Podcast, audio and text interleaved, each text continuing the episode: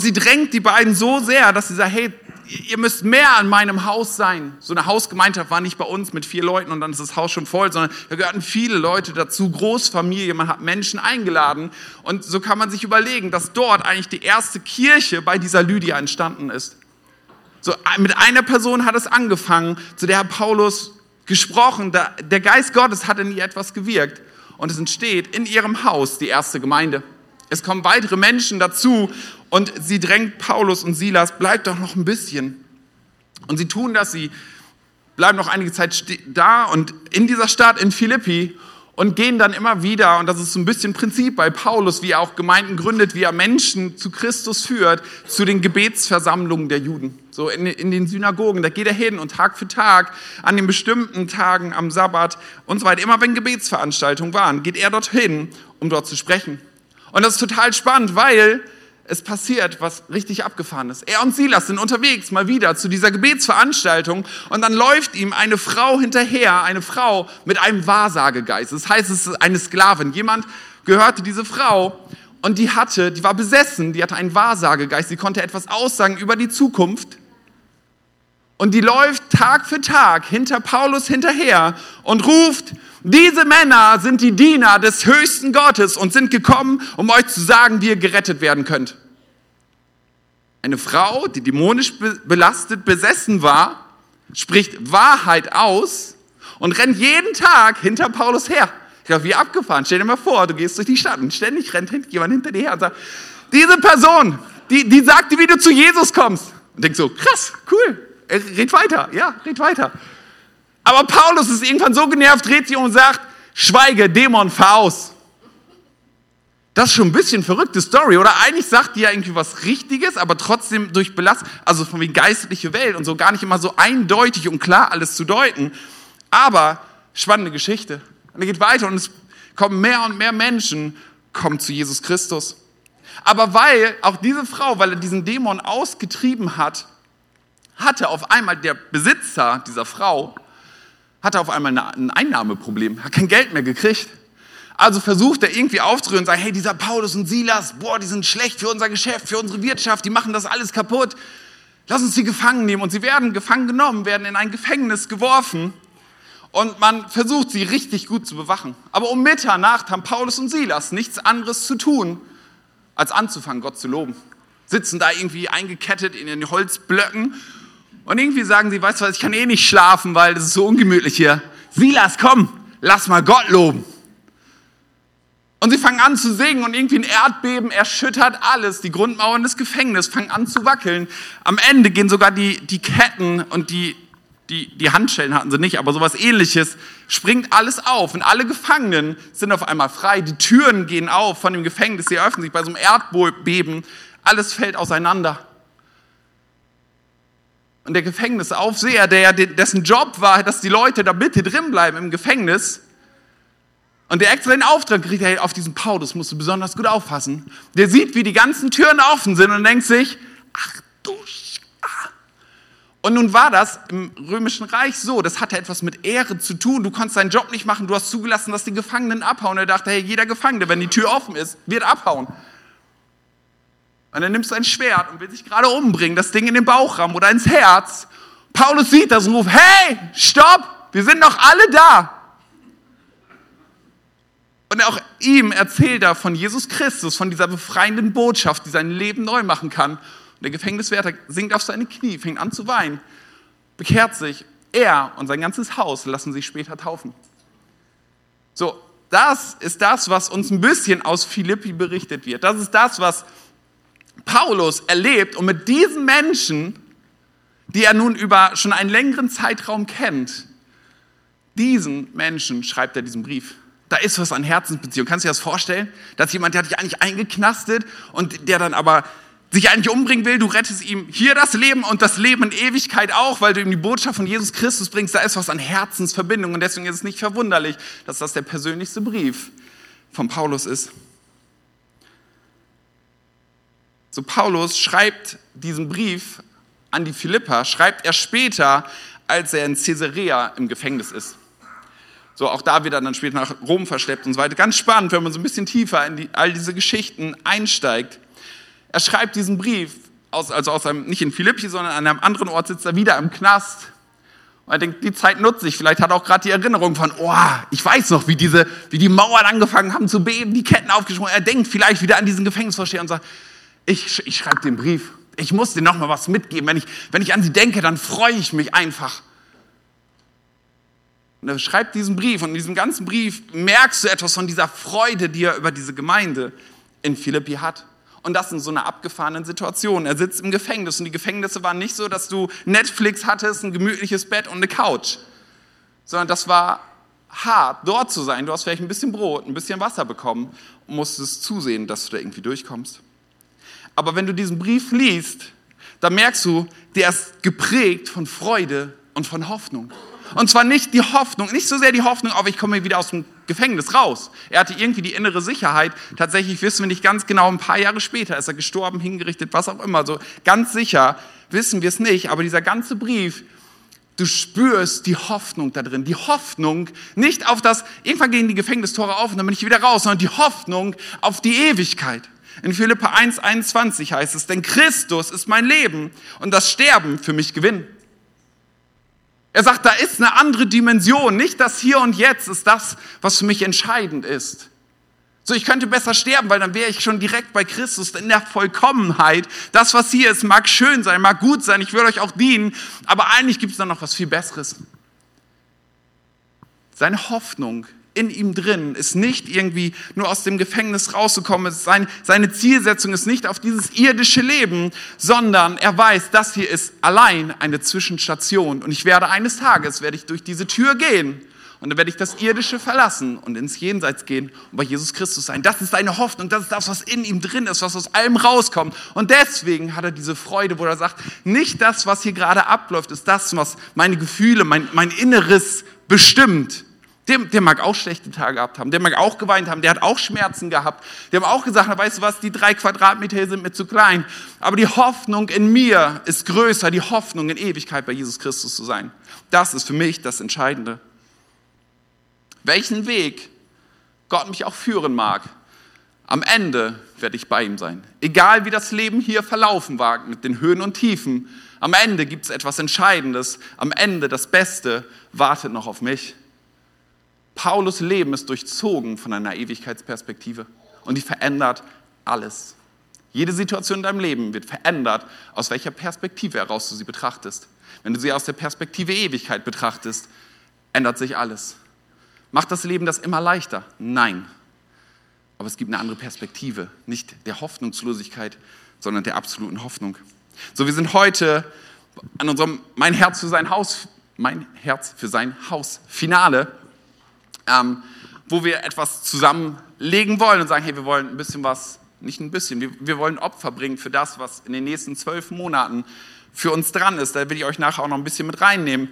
Wir haben in den letzten Wochen auch immer wieder ein bisschen gezeigt, ah, wofür ist das Geld? So nach Indien, da habt ihr ein bisschen Input bekommen, da geben wir 10 Prozent hin.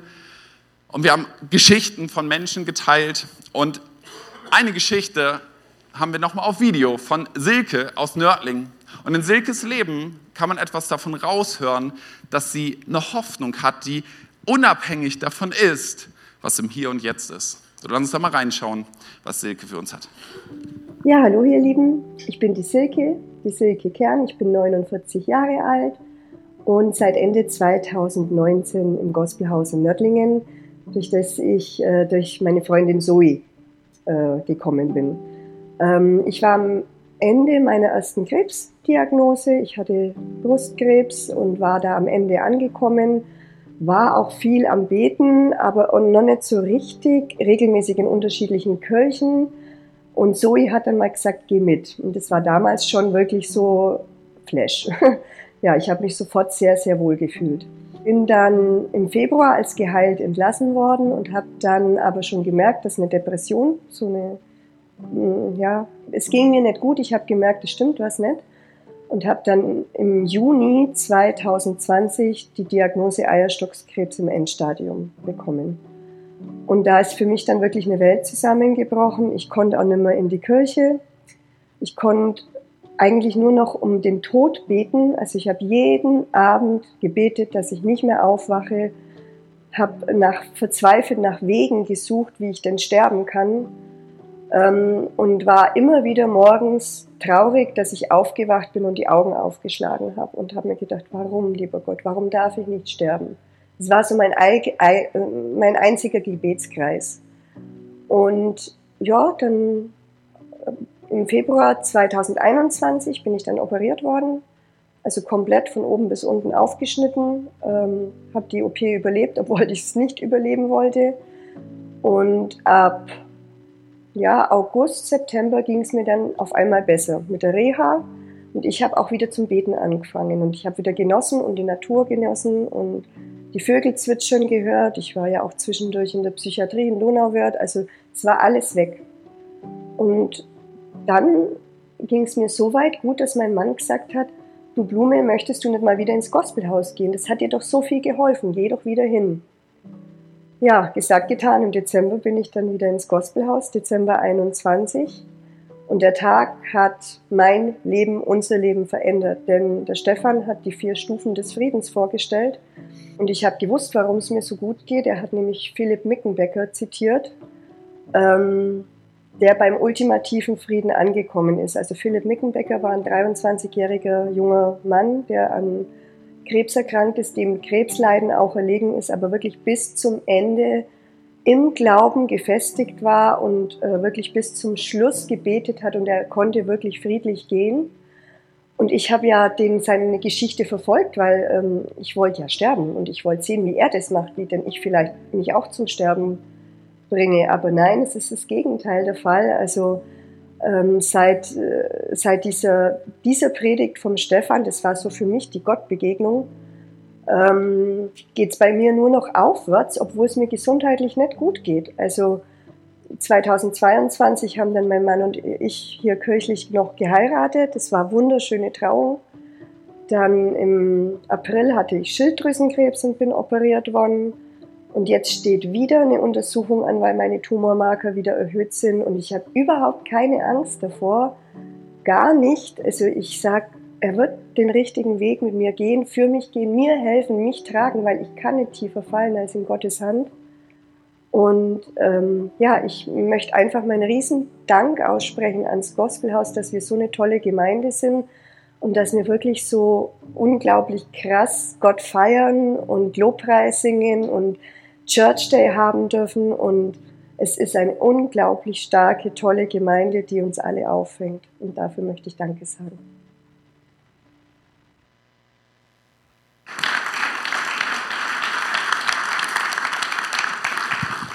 Was ich stark finde, bei allem, dass wir für Heilung beten, dass wir daran glauben, dass Gott heute eingreift, etwas, wo wir wissen, am Ende des Tages sterben wir alle oder? Egal, ob wir heute noch mal gesund werden, ob wir morgen noch gesund werden, am Ende des Tages sterben wir alle. Und die Frage ist, was, was wartet dort auf dich? Wartet dort der beste Ort? Oder was wartet auf dich? Und die Gewissheit zu haben, wird bei Jesus Christus sein, wo nicht nur kein Leid mehr ist, sondern absolute Freude, absolute Liebe. Wenn es etwas Großartiges zu sehen, dass Menschen diese Hoffnung bekommen, diese Perspektive für ihr Leben bekommen und da auch in dem Ganzen drin sein mögen und trotzdem wissen, es zieht mich vielleicht an manchen Tagen runter, aber ich weiß, wo ich meine neue Hoffnung herbekomme in Jesus Christus. So der Philippa-Brief, um darauf wieder zurückzukommen, ist ein kurzer Brief, hat nur vier Kapitel, so die Einteilung hat irgendwann später jemand vorgenommen, aber es ist ein großartiger Brief, um sich einfach mal eine halbe Stunde mit einem Kaffee hinzusetzen und von vorne nach hinten das Ding durchzulesen. So in den nächsten drei Wochen und vielleicht hast du noch ein paar Fragen, die du uns teilen möchtest, wie auch immer, vielleicht geben wir auch ein paar Antworten dazu. Vielleicht in deiner kleinen Gruppe ist nie schlecht. Vielleicht kaufst du mal einen einzelnen Vers durch, immer und immer wieder aber es ist eine großartige Chance zu sagen, hey, ich nehme mir einfach mal diesen großartigen Brief und lass ihn auf mein Leben wirken. So normalerweise würde ich sagen, fang vorne an und ende hinten mit einem Brief, weil es hat sich immer bei gedacht, vorne mit Hallo anzufangen und hinten mit Tschüss zu enden. Aber heute möchte ich was anderes machen. Heute habe ich gedacht, ich blätter ganz nach hinten in das vierte Kapitel, weil in meiner Bibel, es gibt ja immer so bei den Abschnitten, gibt so Überschriften, wurden später eingefügt, aber eine dieser Überschriften, die, die vor den letzten Grußworten von Paulus kommt, heißt in meiner Übersetzung, Paulus dankt für die Spenden. Und ich habe gedacht, diese Steilvorlage muss ich einfach nehmen, ich kann nicht anders. So, jetzt weiß ich, haben wir heute unser Mein Herz für sein Hausfinal. Und ja, es geht um Geld. Und ich schäme mich auch nicht, über Geld zu sprechen. So, weil ganz ehrlich, es ist nicht für mich. Wir sammeln nicht, damit ich mehr Gehalt kriege oder sonst irgendwas, sondern wir sammeln für eine richtig großartige Sache. Für das Reich Gottes, für unsere Kids insbesondere. Aber ich möchte auf gar keinen Fall, dass am Ende so ein bisschen ein Gefühl bleibt von, ah, der wollte einfach nur mehr rausholen. So, deswegen, ihr habt alle eure Karte auf eurem Stuhl liegen, wo ihr sagt, hey, da ist etwas, was ich eintragen möchte. Oder vielleicht hast du die auch von zu Hause mitgebracht. Vielleicht sagst du auch, ich möchte gar nichts geben. Völlig entspannt. So, vielleicht bist du auch so entspannt, ich kann mir auch eine Predigt über Geld anhören, hinterher trotzdem sowas ausfüllen. Wenn nicht, wenn du die Sorge hast, meine Motivation wäre, dir etwas mehr rauszuholen, dann füll es jetzt aus, weil dann kann das nicht passieren, oder? So, wenn du entspannt bist und sagst, alles gut, ich habe auch eine Offenheit, auf das Wort Gottes zu hören, darfst du es auch. Aber meine Überschrift für diese Predigt heißt, danke für deine Großzügigkeit. Weil das, was wir gleich lesen werden, ist etwas, das Paulus an die Philippa schreibt, die ihn unterstützt haben. Hey, danke dafür, dass ihr so großzügig mit mir seid.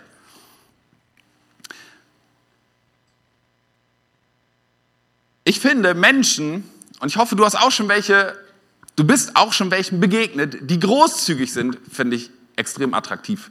So, das sind Menschen, nicht nur weil du dann irgendwie eingeladen wirst, sondern die haben etwas an Ausstrahlung von, von Großzügigkeit, von Liebe, von ich gebe gerne aus einem, aus einem freien Herzen raus. Ich meine nicht irgendwie so ein gönnerhaftes von Halten von, ah, ich habe das Geld und ich kann euch zeigen, wer der Big Boss ist. Oder aus Zwang heraus, sondern wirklich aus einer Liebe heraus. So, wenn du Weihnachten unterwegs bist und ein Geschenk für deine Kinder kaufst, dann denkst du, ja, komm, ob es jetzt 80 oder 100 Euro kostet, ist am Ende auch egal, aber ich habe die einfach gern. So, so, so aus dieser Herzenshaltung heraus, Menschen, die großzügig sind, die finde ich extrem attraktiv. Und ich habe mich gefragt, wäre ich eigentlich gern ein großzügiger Mensch? So insgesamt. An einigen Stellen bin ich es vielleicht, an anderen noch nicht, da darf ich noch wachsen. Und wie komme ich eigentlich dahin? So, weil das etwas ist, was ich gerne sein möchte, weil ich das glaube, etwas ist, was Jesus Christus in unser Leben hineinlegen möchte, was etwas von ihm widerspiegelt. Und wenn es heißt, dass wir in sein Bild verwandelt werden, verwandelt werden sollen, dann ist das eine Eigenschaft davon. Und ich finde es spannend, bei Paulus in diesen Text mal ein bisschen einzusteigen und zu sehen, wie er eigentlich einen großzügigen Lebensstil entwickelt hat. Wir lesen mal Philippa 4 ab Vers 10. Da heißt es, ich habe mich sehr gefreut und bin dem Herrn dankbar, dass es euch wieder einmal möglich war, etwas für mich zu tun. Ihr hattet es ja die ganze Zeit über im Sinn, doch fehlte euch bisher die Gelegenheit dazu. Ich sage das nicht etwa wegen der Entbehrungen, die ich zu ertragen hatte, denn ich habe gelernt, in jeder Lebenslage zufrieden zu sein. Noch ein weiter. Dies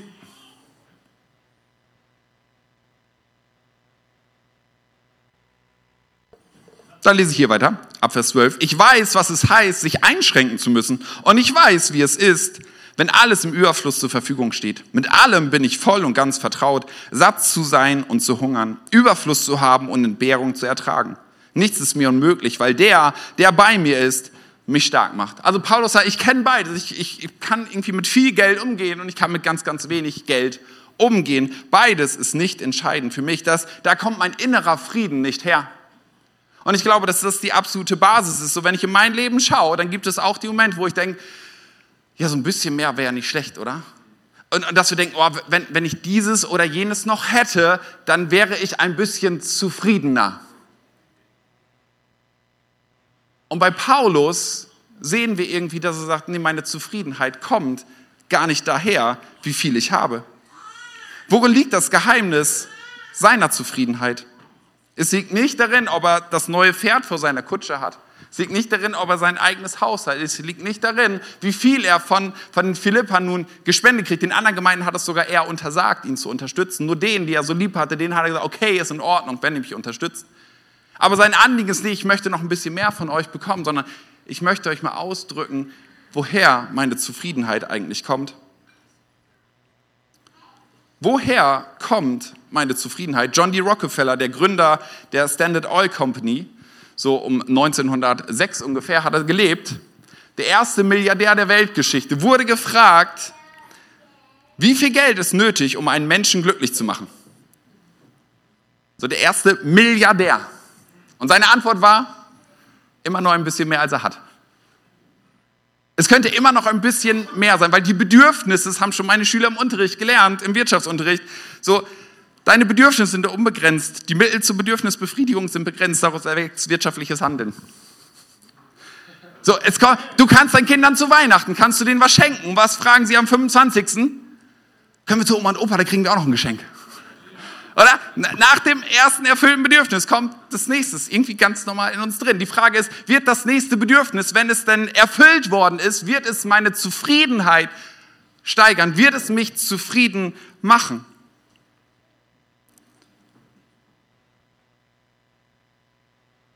Paulus sagt, dass seine Zufriedenheit unabhängig von seinem Besitz ist. Ob ich viel oder nur das Notwendigste habe, so oder so, ich bin zufrieden. Ich jage nicht dem Ziel hinterher, alle Bedürfnisse, die man so haben könnte, zu befriedigen. In der Annahme, dass ich, wenn ich es denn habe, dass es irgendwie die Zufriedenheit tatsächlich größer geworden ist. Er macht deutlich, ich kann mit Wohlstand umgehen, es genießen, aber es ist nicht mein Lebensziel. So ist völlig legitim, Besitz zu haben, es ist völlig legitim, reich zu sein. Die Frage ist, ist es das, was mein Streben ausmacht, wovon ich mir Zufriedenheit,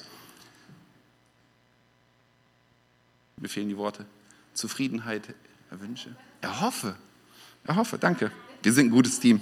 So, Paulus, Stand, Standpunkt 1 ist irgendwie, Paulus sagt, reich ist, wer weiß, dass er genug hat dass der entscheidende Unterschied ist mit dem, was ich habe, ob ich viel habe oder wenig habe. Wenn ich weiß, dass ich genug habe, in dem, so wie es gerade ist, dann bringt das eine Zufriedenheit mit sich. Das ist die Grundlage für einen großzügigen Lebensstil. Dass du in dem, wo du bist, dass du nicht sagst, hey, wenn ich eine Million auf dem Konto habe, wenn ich 1000 Euro mehr verdienen würde, dann könnte ich großzügig sein, sondern zu sagen, mit dem, was ich habe, bin ich zufrieden. Eine innere Zufriedenheit zu haben, dass sie da ist. Und die ist begründet, das sagt er in Vers 13, nichts ist mir unmöglich, weil der, der bei mir ist, mich stark macht. So Paulus hat gelernt, es sind nicht die äußeren Reserven, die ich irgendwie anzapfen kann, sondern aus einer inneren Quelle heraus. Christus ist es, der mich stark macht, der mich das Reiche erleben lässt und das Arme erleben lässt. Aber das ist nicht meine Zufriedenheit, sondern in ihm selbst liegt die Zufriedenheit. Das zweite Prinzip habe ich mal überschrieben mit Zukunftsinvestitionen, ab Vers 15. Da heißt es, dieselbe Hilfsbereitschaft habt ihr ja von allem Anfang an bewiesen, liebe Philippa. Ihr wisst es selbst am besten. Nachdem ich euch das Evangelium verkündet hatte und dann aus der Provinz Mazedonien abgereist war, kam es zwischen euch und mir zu einem gegenseitigen Geben und Nehmen. Ihr wart die einzige Gemeinde, mit der es sich so verhielt. Ja, sogar als ich noch in Mazedonien war, in Thessalonik, habt ihr mir mehr als einmal etwas zu meiner Unterstützung zukommen lassen. Denk jetzt nicht, ich wäre darauf aus, noch mehr zu bekommen. Es geht mir vielmehr darum, dass der Gewinn, den ihr selbst von eurem Geben habt, immer weiter anwächst. Im Übrigen habe ich alles erhalten, was ihr mir geschickt habt und habe jetzt mehr als genug. So Paulus hat mehrfach finanzielle Unterstützung von der Gemeinde aus Philippi bekommen. Und sein Anliegen ist es nicht, dass irgendwie jetzt nochmal irgendwie was, ich bräuchte nochmal wieder was, sondern er sagt einfach nur Dank für die Unterstützung, die er erhalten hat. Er macht auf der einen Seite, drückt er seinen Dank aus und sagt, hey, ihr habt das schon so oft getan, das ist so großartig, aber er macht noch etwas anderes deutlich. Und wenn man sich die Wortwahl anschaut, ist es wirklich spannend, weil er drückt dort etwas aus mit den Worten, die er wählt, dass es nicht nur ein Geben ist, was weg ist, sondern wo sie selbst einen Gewinn von haben. So in Vers 17 da heißt es ja, denk jetzt nicht, ich wäre darauf aus, noch mehr zu bekommen. Es geht vielmehr darum, dass der Gewinn, den ihr selbst von eurem Geben habt, immer weiter anwächst. So Paulus erwähnt nicht, worin dieser Gewinn liegt, ob er dann nochmal wiederkommt als Gastsprecher, ob er nochmal eine Coaching-Session mit dem macht oder sie im Paulus Online-Shop noch ein bisschen günstiger einkaufen kann. All das erzählt er nicht. Scheinbar wissen sie, was dieser Gewinn denn sein könnte. Aber er will es ihnen nochmal einbringen und sagt, hey, wenn du gibst, dann hast du einen Gewinn davon. Du gibst nicht ab und hast weniger, sondern du gibst und hast einen Gewinn, ein Mehr. Das, was ja irgendwie unlogisch klingt, oder zu geben, der dann ist doch erstmal weg, dann, ist nicht mehr mein, dann sind die 20 Euro nicht mehr in meinem Portemonnaie drin. Aber er sagt, das, was ihr gegeben habt, Philippa, das mehrt euren Gewinn. Die ganze Sprache, die er benutzt, ist eigentlich eine Fachsprache aus dem Bankgewerbe. So er spricht in Vers 15 von geben und nehmen. Das sind die griechischen Wörter für Einnahmen und Ausgaben. Das, was jeder Buchhalter kennt. Es gibt eine Einnahmenseite, es gibt eine Ausgabenseite. Das sind die Begriffe, die er benutzt. In Vers 17 spricht er von Gewinn, von Profit. In Vers 18 spricht er von ich habe alles erhalten. Das ist eigentlich der Ausdruck dafür von die Rechnung wurde komplett beglichen. Das unterzeichne ich. So, er benutzt genau diese Sprache aus der Wirtschaftswelt, um deutlich zu machen, wenn ihr gebt, ist es nicht weg, sondern ihr habt selber einen Gewinn davon. Und ich glaube, um Großzügigkeit zu verstehen, wie das bei Gott gedacht ist, ist, wenn du großzügig bist, wenn du gibst, ist es nicht dein Verlust, sondern es ist dein Gewinn.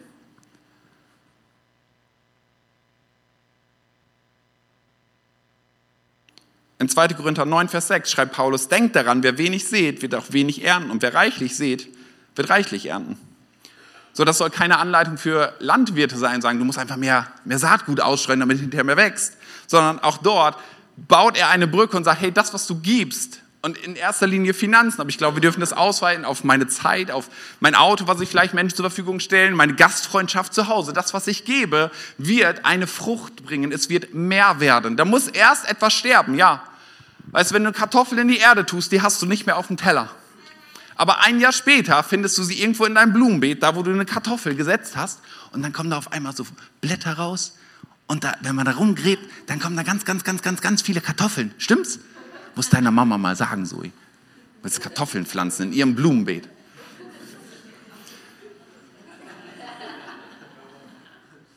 So, Paulus sagt, wer gibt, gewinnt. Wir ernten, was wir sehen. Das ist ein geistlicher Grundsatz und lässt sich auf so vieles im Leben anwenden. So was auch immer wir Gott geben, in sein Reich investieren, das ist gut, ne? Mal gucken, ob ich das hinkriege. Habe ich gerade gesagt, unser Zuhause, unser Geschenk, ich glaube, wir dürfen das ausweiten. Nicht nur auf Finanzen, aber das, was wir bewusst in das Reich Gottes investieren, dass es nicht ein Weggeben ist, wo ich einen Verlust habe, sondern Paulus macht deutlich, es ist ein Gewinn. Und als kurze Randbemerkung, es ist weniger, dass ich gebe 10 Euro und kriege 100 zurück. Wenn es um Segen im Neuen Testament geht, dann ist das so gut wie nie, dass der Segen darin besteht, dass deine Finanzen gemehrt werden, wenn du selber gibst. Also ich mache hier keine Versprechen von, wenn du gibst, dann kriegst du hinterher beim Ausgang 100 Euro für die 10. Der Segen besteht in etwas anderem. Eine Geschichte davon, glaube ich, haben wir vorhin gesehen bei Silke. Etwas, das Menschen vorher investiert haben. Und hey, wir dürfen sehen, dass Menschen gerettet werden, dass Menschen eine Hoffnung bekommen. Das ist ein Segen, den wir sehen dürfen. Aber ich glaube, in vielen Bereichen, wo Gott seinen Segen gibt, was wir vielleicht manchmal gar nicht in der Form wahrnehmen. Ich glaube aber, das ist der größte Lohn und auch das macht die Bibel deutlich an anderer Stelle, wenn du gibst, dass du eigentlich etwas transferierst von hier in die Ewigkeit hinein. Weißt du, wenn, wenn der letzte Tag unseres Lebens gekommen ist, dann kannst du versuchen, das Geld richtig festzuhalten dein Haus richtig festzuhalten, die Aktien richtig festzuhalten und zu sagen, oh, bitte schmeiß es mir bitte ins Grab. Aber ganz ehrlich, wenn deine Augen wieder aufmachst bei Jesus Christus, ist nichts mehr davon da. Die einzige Chance, sagt Jesus, und warum macht er das? Weil er sagt, ich möchte euren Glauben mehren, ich möchte euren Glauben herausfordern, ist, jetzt zu geben und in Ewigkeit wirst du einen Schatz bekommen. Da ist der Segen, da ist die Vermehrung da, die Jesus selbst versprochen hat. Das ist nicht das, was ich sage und sage, oh, hoffentlich spenden hinterher noch mehr Leute. Nein, das ist das, was Jesus sagt. So, ich glaube, Großzügigkeit, dieses Attribut zu haben, lernt man, wenn man verstanden hat, dass Geben kein Verlust ist, sondern mein Gewinn. Ganz ehrlich, wenn ich da hingehe und ich kann irgendeinem Kind in der dritten Welt irgendwas Gutes tun mit einem Schuhkarton, dann kann ich das tun, einfach weil ich weiß, da hinten lächelt ein Kind, wenn es diesen Schuhkarton aufmacht. Wenn, wenn ich weiß, ich gebe was in die Kollekte, weil am Ende des Tages dürfen noch drei Leute mehr einen Kaffee trinken. Was auch immer es ist, wo ich in das Reich Gottes investiere, dann weiß ich, es ist nicht weg, sondern es wird meinen Gewinn, ganz egoistisch, meinen Gewinn mehren. Das dritte Prinzip, was Paulus auch anspricht, ist Opferbereitschaft. Das erste Prinzip war die Grundlage für einen großzügigen Lebensstil, ist eine innere Zufriedenheit, zu wissen, ich habe genug. Ich habe genug, das macht mich schon reich, weil das, was, wo meine Zufriedenheit herkommt, die kommt von Jesus Christus, nicht von meinen Besitztümern. Das Erste. Das Zweite, habe ich gerade gesagt, geben ist eine Zukunftsinvestition. Da kommt etwas zurück. Und das dritte Prinzip, um einen großzügigen Lebensstil zu erhalten, ist tatsächlich Opferbereitschaft. So Paulus wechselt von dieser Wirtschaftssprache in dem Text zur Tempelsprache, also die Begriffe, die er gebraucht. In Philippa 4, 18b schreibt er weiter, ich bin mit allem reichlich versorgt, seit Ephroditus mit mir eure Gabe überbracht hat. Sie ist wie ein Opfer, dessen Duft vom Altar zu Gott aufsteigt, ein Opfer, das Gott willkommen ist und an dem er Freude hat.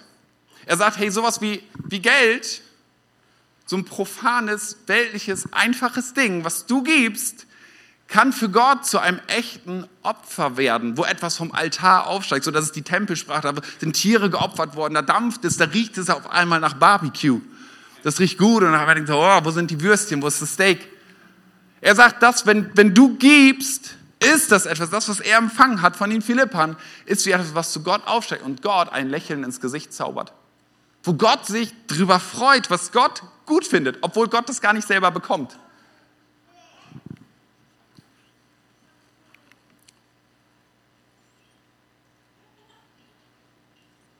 Paulus gebraucht bei diesem Ausdruck von Opfer übrigens den gleichen Begriff, den er benutzt für den Kreuzestod Jesu. So, Jesus ist ein Opfer, was dargebracht wurde. Und am Ende drückt es aus, es ist ein Akt von Liebe und von größter Wertschätzung. Nicht von Zwang, nicht von du musst, nicht von Überredungskunst, sondern aus dem Herzen heraus es gerne zu tun, es zu opfern. Ja, Opfer drückt aus, da ist was Schmerzvolles mit dabei, weil ich mich von etwas löse, und auf der anderen Seite etwas aus der Liebe heraus. Ganz ehrlich, ich verzichte gerne auf meinen Urlaub. So, ich würde gerne 14 Tage einfach nur am Strand liegen und Bücher lesen. Aber wenn es heißt, dass meiner Familie es besser geht, wenn wir mal in die Berge fahren würden, dann wäre ich bereit, den einen zu opfern und aus Liebe das andere zu tun.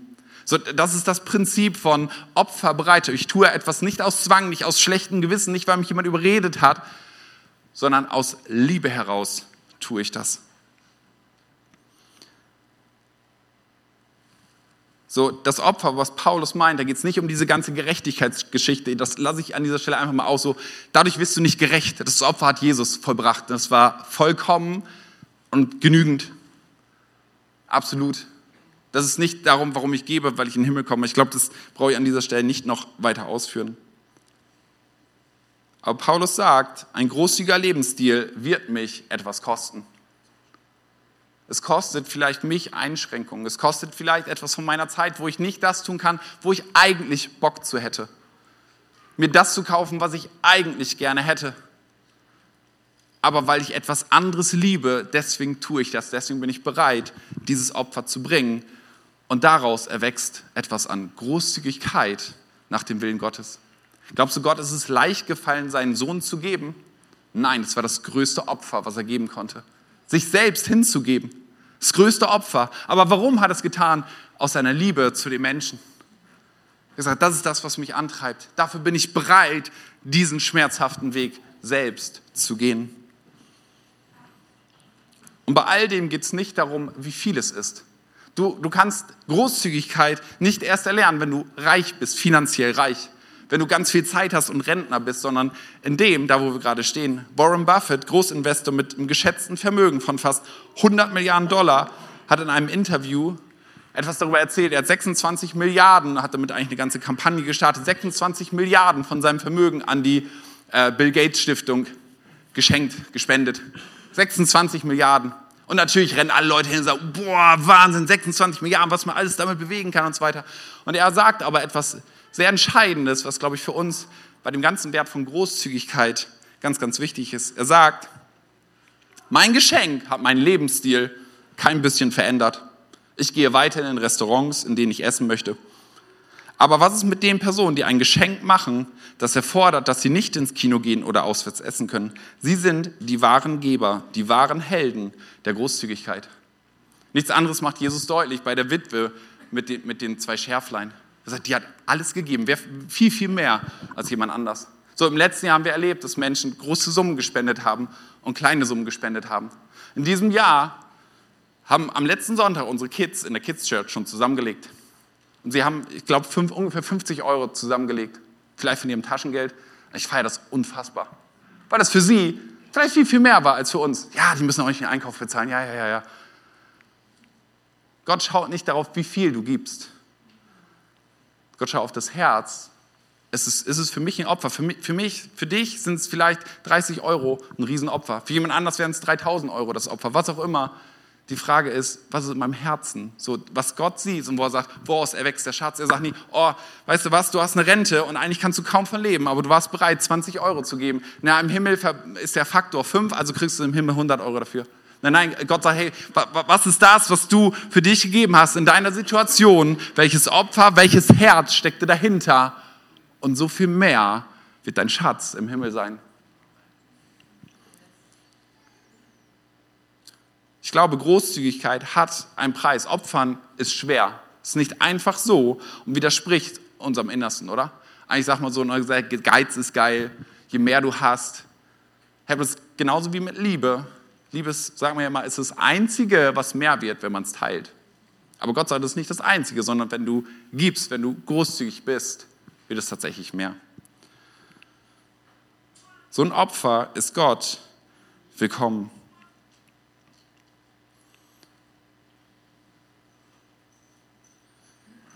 Paulus schließt den ganzen Abschnitt mit einer Verheißung ab Vers 19. Und da sagt er, um was eure eigenen Bedürfnisse angeht, so wird derselbe Gott, der für mich sorgt, auch euch durch Jesus Christus mit allem versorgen, was ihr braucht. Er, der unerschöpflich reich ist und dem alle Macht und Herrlichkeit gehört. Gott, unserem Vater, gebührt die Ehre für immer und ewig. Amen. So, ich wünsche uns einen großzügigen Lebensstil und nochmal, nicht, weil uns jemand dazu zwingt, nicht, weil es um den heutigen Tag geht, sondern weil, ganz ehrlich, dieses Gefühl von Weihnachten, du beschenkst deine Kinder, du beschenkst Menschen, die du liebst, du beschenkst deinen Partner, wen auch immer, dieses Gefühl ist großartig, oder? Großzügig zu sein mit dem, was Gott mir anvertraut hat. Nicht darüber hinaus, ich, ich kann dir kein neues Auto schenken, aber vielleicht kann ich dich zum Essen einladen und ein Lächeln in dein Gesicht zu zaubern und Lächeln in Gottes Gesicht zu zaubern, wo Gott sagt, das ist etwas, was mir gefällt. Das ist etwas, was ich großartig finde, wo ich dich für feier. So heute will ich Danke sagen. Habe ich gesagt, ich habe die Predigt überschrieben. Danke für deine Großzügigkeit, was auch immer du gibst. Und ganz ehrlich, am Ende, was kann ich ausdrücken? Ich will mich einfach als Sprachrohr gebrauchen lassen, zu sagen, danke aber mehr als einen warmen Händedruck kann ich dir tatsächlich auch nicht geben. Aber das, was auch gar nicht so entscheidend ist, ist viel entscheidender ist, ist das Lächeln auf Gottes Gesicht. Dass Gott sagt, ich freue mich darüber. Das ist für, ich, ich nehme das an. Ich finde das wohlgefühlt. Das ist nicht einfach irgendetwas, was du tust, sondern das hat eine Bedeutung bei Gott. Und ich glaube, dass ein Lächeln auf Gottes Gesicht da ist. Ich meine, das mögen wir nicht sehen können, so das, das Lächeln auf Gottes Gesicht. Aber ich glaube, wir können ein anderes Lächeln sehen. Das ist der Lächeln auf dem Gesicht unserer Kinder. So, vielleicht hast du das Video gesehen und so ein bisschen Idee davon bekommen, was wir mit dem, was zusammenkommt, eigentlich umsetzen möchten. Wir haben gesagt, wir wollen euch kurz damit reinnehmen, vielleicht magst du einmal einblenden. So, unsere Kinderräume unten kommen tatsächlich an ihre Grenzen. So, und ja, aus der Not muss man irgendwie immer gucken, was macht man eigentlich. Aber wie gesagt, wir wollen nicht irgendwelche Löcher stopfen, sondern wir wollen tatsächlich etwas kreieren, wo unsere Kinder es lieben, hinzugehen. Was ein Ausdruck davon ist, dass Kirche ein Ort ist, wo alles auf dich wartet. So, wir lieben unser Café, wir lieben die Zeit miteinander. Viele von uns lieben Licht, viele von uns lieben Beamer, ein gutes Bild, Technik, guter Sound, all das. Für Kinder ist es vielleicht eher der Bällepool, ist es eher die Rutsche, ist es eher ein Hängegarten, ist es die Kletterwand, ist es ein cooles, cooler Ort, sich zu verstecken. So gesagt, wir wollen das für unsere Kids kreieren. Warum? Weil wir möchten, dass sie tief in ihrem Innern verinnerlichen. Es gibt einen Ort und dieser Ort ist verbunden mit Gott. So ist Gott. Ich weiß, wir, wir, wir, kommen da nie an Gott ran, aber das ist das, was Menschen damit verbinden. Das, was ich in der Kirche erlebe, ist ein Ausdruck davon, wie Gott eigentlich ist. Wir haben gesagt, wir möchten es sich tief einprägt in den Herzen unserer Kinder, dass Gott für sie ist, dass Gott sie wertschätzt, dass sie eine unglaubliche Bedeutung haben, dass Gott sie liebt. Und das können wir auch durch etwas Äußeres ausdrücken. So, vielleicht magst du noch mal eine für die technisch versierten Interessierten auch mal eine Folie zurückgehen. Ganz kurz, was wir vorhaben. Der Statiker prüft das gerade. Eine Seite davor. Das ist so der Grundriss vom Untergeschoss. So, ihr kommt hier die Treppe runter, dann geht es hier zu den Toiletten, das kennt ihr auf jeden Fall. Hier ist so die Teeküche, hier hat Elijah letztens noch drin gelebt, hier sind so die Kinderräume, hier sind die Abstellräume. So haben wir gesagt, wir brauchen nicht nur mehr Platz, das heißt, Wände müssen fallen, sondern wir wollen Begegnungsraum für die Kids, schenken jetzt eine Seite weiter. Genau, und haben gesagt, es gibt ein paar Wände, die müssten ohne weiteres wegzureißen sein, ohne dass wir neue Stahlträger einziehen müssen und so weiter. Wie gesagt, das prüft der Statiker gerade, um größere Räume zu haben. So, aktuell treffen sich 20 bis 25 Kinder in einem Raum von 25 Quadratmeter, glaube ich. Das ist eng. So, die sitzen ja auch nicht so wie ihr auf den Stühlen, so ganz brav und warten, bis die 50 Minuten Predigt endlich zu Ende ist. So, die machen Rabatz, wenn du nach drei Minuten nicht cool genug warst. So, die, die wollen Action, die wollen, ja, das ist, so, wir wollen mehr Raum schaffen. Und das eine ist, Wände wegzunehmen, Flur neu zu gestalten. Ihr seht hier, wir, wir brauchen keine Abstellräume mehr. Das wird zum Teil, wird das in Schränken in den Räumen selber verschwinden. Zum Teil werden wir einen anderen Raum als Lager umfunktionieren. So ist der Plan, äh, um hier eine echte, eine echte Kids-Area zu machen. So, wenn man dann hier runterkommt, es ist bunt, es wird laut sein, es wird Platz sein, wo ich mit meinem Bobbycar durch die Gegend rasen kann. Das werden Räume sein, wo Kinderkirche stattfindet in diesen drei Räumen. Dieser Raum, den kennt ihr schon, da müssen wir gucken, was wir da noch umgestalten können, auch was Jugend angeht, was Seminare und so weiter angeht. Und wenn man hier reinkommt, den ganzen Raum, den wir hier gewinnen, da müssen wir gut mit Licht arbeiten, äh, aber wo Kinder auch nach dem Gottesdienst noch vernünftig miteinander abhängen können, noch Kicker spielen können, noch, keine Ahnung, ihren Kinderkaffee trinken, weiß ich nicht. Wir werden sehen, es ist noch nicht alles bis zu Ende ausgereift und ausgedacht und keine Ahnung was, aber das ist das, was auf unser Herzen liegt. Die nächste Generation soll Raum bei uns haben. So, das ist das, warum wir in diesem Jahr oder wo wir dieses Jahr investieren wollen. 10% gehen nach Indien von allen Standorten, 90% bleiben bei uns. So, äh, wie, am Ende des Tages müssen wir sehen, was kostet uns das Ganze. Vielleicht müssen wir noch einen Kredit aufnehmen, was auch immer. Werden wir sehen, aber Kinder sind es uns wert. Wir wollen das umgesetzt haben mit all dem, wie wir da weitergehen können. Wir kriegen jetzt noch gleich einen kleinen Einblick. Ich habe noch mal ein Video von der Kinderkirche, was aus den letzten Wochen entstanden ist, wo ein bisschen das Ganze noch Gesicht bekommt. So und im Anschluss gibt es einen Kids-Song, da werden alle Kinder mitmachen, die stehen schon ganz gewandt an der Tür und kommen gleich allesamt nach vorne oder dürfen auch schon mal nach vorne kommen, sich den Raum hier nehmen. So, nach dem Video, wenn wir in den Kids-Song gehen, dann ist das der Moment, wo du hoffentlich mithüpfen kannst, mitfeiern kannst, Party machen kannst. Und dann gibt es hier links und rechts nicht nur einen Luftballon, sondern da unten hängt was dran. Da darfst du gerne deine Karte reinwerfen und ruhig mit dem Verständnis von, ja, es ist ein Opfer aber ein Opfer, was einen unglaublichen Gewinn haben wird. So, schlängel dich an den Kindern vorbei, segne sie zwischendurch noch und segne sie mit dem, was du gibst. Aus freiem Herzen, nicht weil du musst, sondern weil du darfst, weil du deinen Gewinn mehren darfst. Hey, liebes Gospelhaus, ein Am. Das nicht.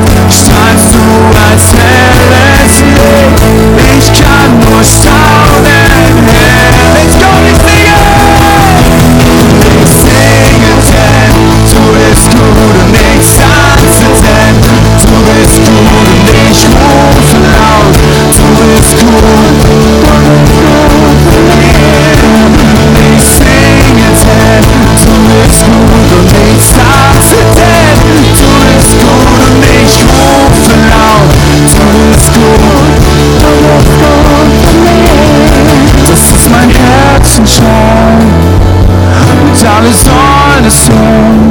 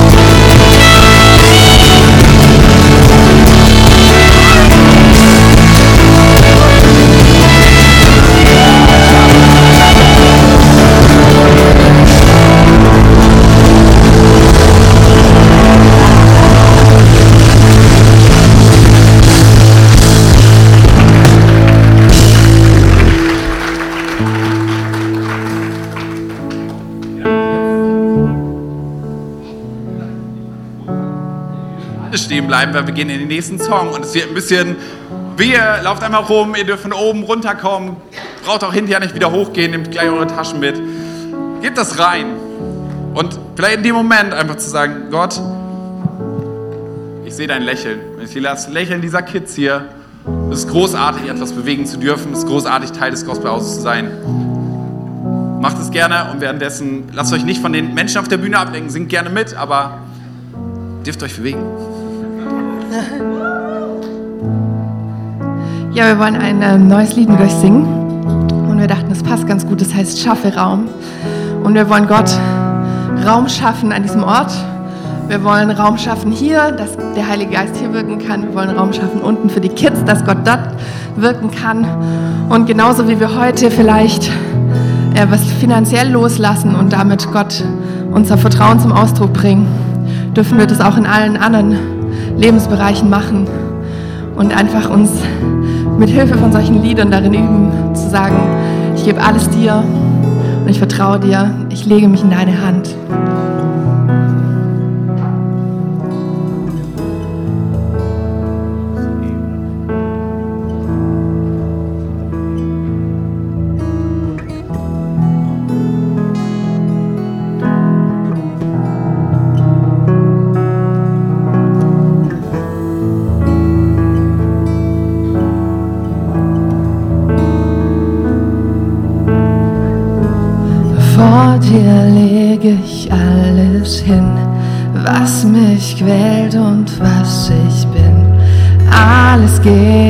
Dir her, alles gebe ich dir her. Vor dir lege ich alles hin, was den Frieden von mir nimmt. Alles gebe ich dir her. Ich schaffe Raum für dich. Tu was auch immer du willst, Herr. Tu was auch immer du willst, Herr. Ich schaffe Raum für dich. Tu was auch immer du willst, Herr. Tu was auch immer du willst, Herr. Vor dir leg ich alles was mich quält und was ich gebe ich dir her, alles gebe ich dir her. Vor dir leg ich alles hin, was den Frieden von mir nimmt. Alles gebe ich dir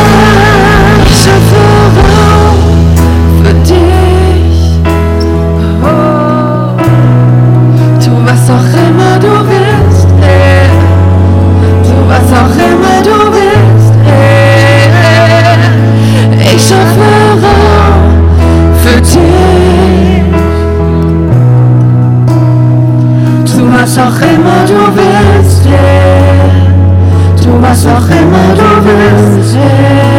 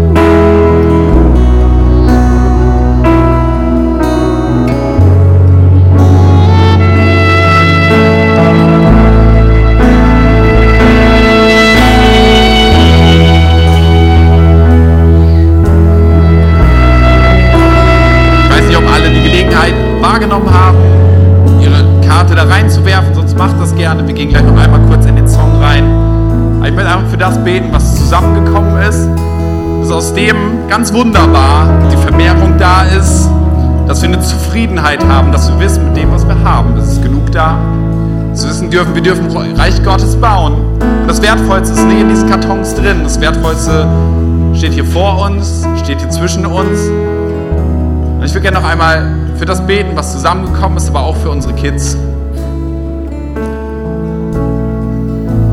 Jesus Christus, danke dafür, dass du uns beschenkt hast. Danke dafür, dass all das Gute von dir kommt. Dass du letztlich der Geber all der Gaben bist, dass wir es verwalten dürfen. Jesus, wir danken dir für all die Großzügigkeit, die im Raum ist. Danke für all das, was du Menschen aufs Herz gelegt hast, was Menschen gegeben haben. Und Jesus, wir bitten dich darum, all das, was zusammengekommen ist, dass du deinen Segen dazu gibst.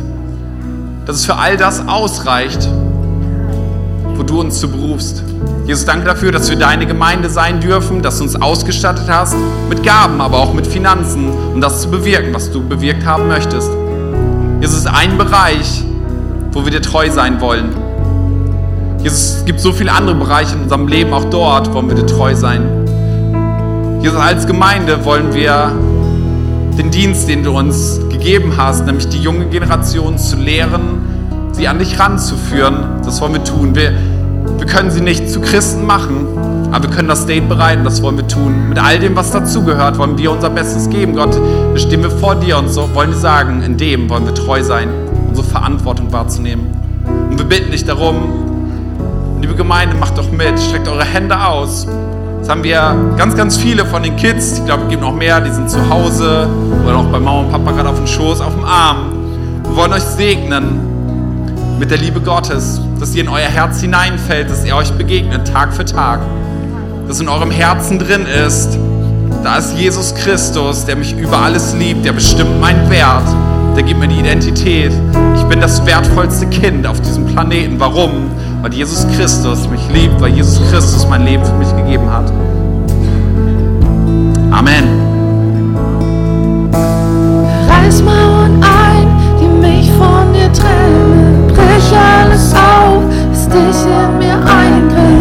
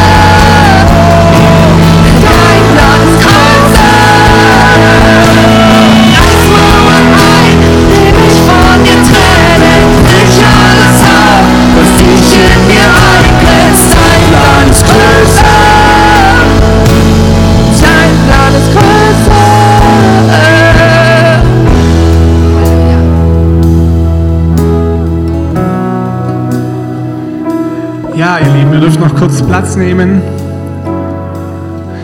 Ja, vielen Dank, liebe Jürgen, für deine Botschaft.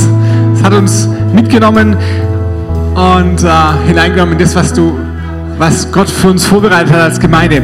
Ähm, wer jetzt nichts reingeschmissen hat oder so, aber es heute noch im Laufe des Tages aufs Herz kriegt oder die nächsten Tage, ihr kennt ja die Spendenkonto, einfach dann Deep and Wide als Spendenverwendungszweck reinschreiben, dann können wir es ein bisschen zuordnen in der Buchhaltung, hat meine Frau und Maria es einfacher beim Buchen. Dann wissen die, was, was, was zu was gehört. Wer jetzt sagt, Mensch, ich habe noch ein paar Euro, die wollte ich loswerden, eigentlich für die Kollekte, da haben wir Spendenbox draußen, aber wir wollten jetzt nicht bewusst nochmal eine extra Sammlung machen. Wie gesagt, weil wir heute Deep and White im Gottesdienst haben. Ich habe noch ein paar Ankündigungen. Nächste Woche gibt es auch einen großen Grund zur Freude. Wir haben wieder eine Taufe. Ja, ähm, meine Schüler haben, mich, haben uns gefragt, was denn die Taufe bedeutet. Und ich habe gesagt, Mensch, das heißt, dass ich in den Tod Jesu hineingetauft werde. Mein altes Leben, das unter der Herrschaft der Sünde war, das wird begraben mit ihm. Und ich stehe auf zu einem neuen Leben, frei von der Herrschaft der Sünde, lebendig für Gott in ein ewiges Leben hinein. Ich bin Bürger des Himmels, ja. Und das symbolisiert die Taufe. Und das heißt, wenn es dich jetzt irgendwie noch beschäftigt, ob dich taufen lassen sollst, ja, hallo, hi Samu. Der ist oben. Mhm. Genau.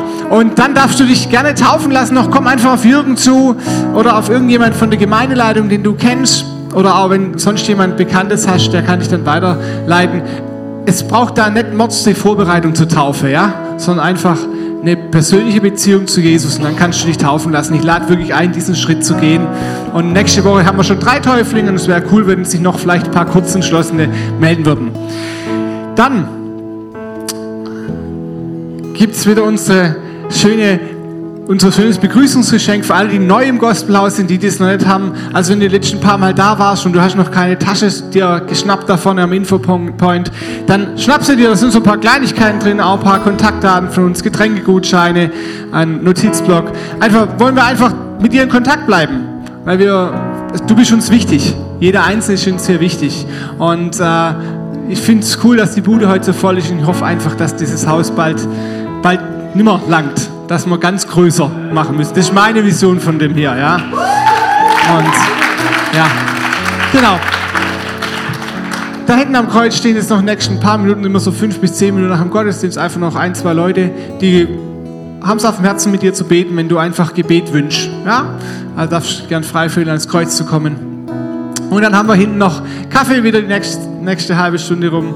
Und ich bitte euch noch aufzustehen, dann würde ich euch noch segnen und dann dürft ihr in, die, in diesen schönen Sonntagnachmittag gehen. Ja, die Eltern bitte, hat die Lilly gerade noch gesagt, holt eure Kinder hier ab. Ja, also die gehen jetzt nicht nochmal runter, sondern die Kinder sind jetzt ab sofort in eurer Obhut wieder. Ja, Jesus, danke für die Kinder. Danke, dass du jedes einzelne Kind segnest, Herr. Und ich bitte dich jetzt einfach, dass du uns als Gemeinde segnest. Ich bete, dass wir ja, wachsen und gedeihen, dass die Freude am Herrn unsere Stärke ist und dass wirklich eine Großzügigkeit freigesetzt wird in unserer Gemeinde, Herr. Ich danke dir für Jürgen und sein ganzes Team, auch für Stefan an Nördlingen und an anderen Standorten. Du siehst ja gerade wo wir dran sind am Neugründen und ich bete, dass da auch großzügig investiert wird und auch viel Zeit etc. eingeplant wird. Dir sei Ehre. Jesus, segne jeden Einzelnen. Amen. So, einen wunderschönen Sonntag. Seid gesegnet.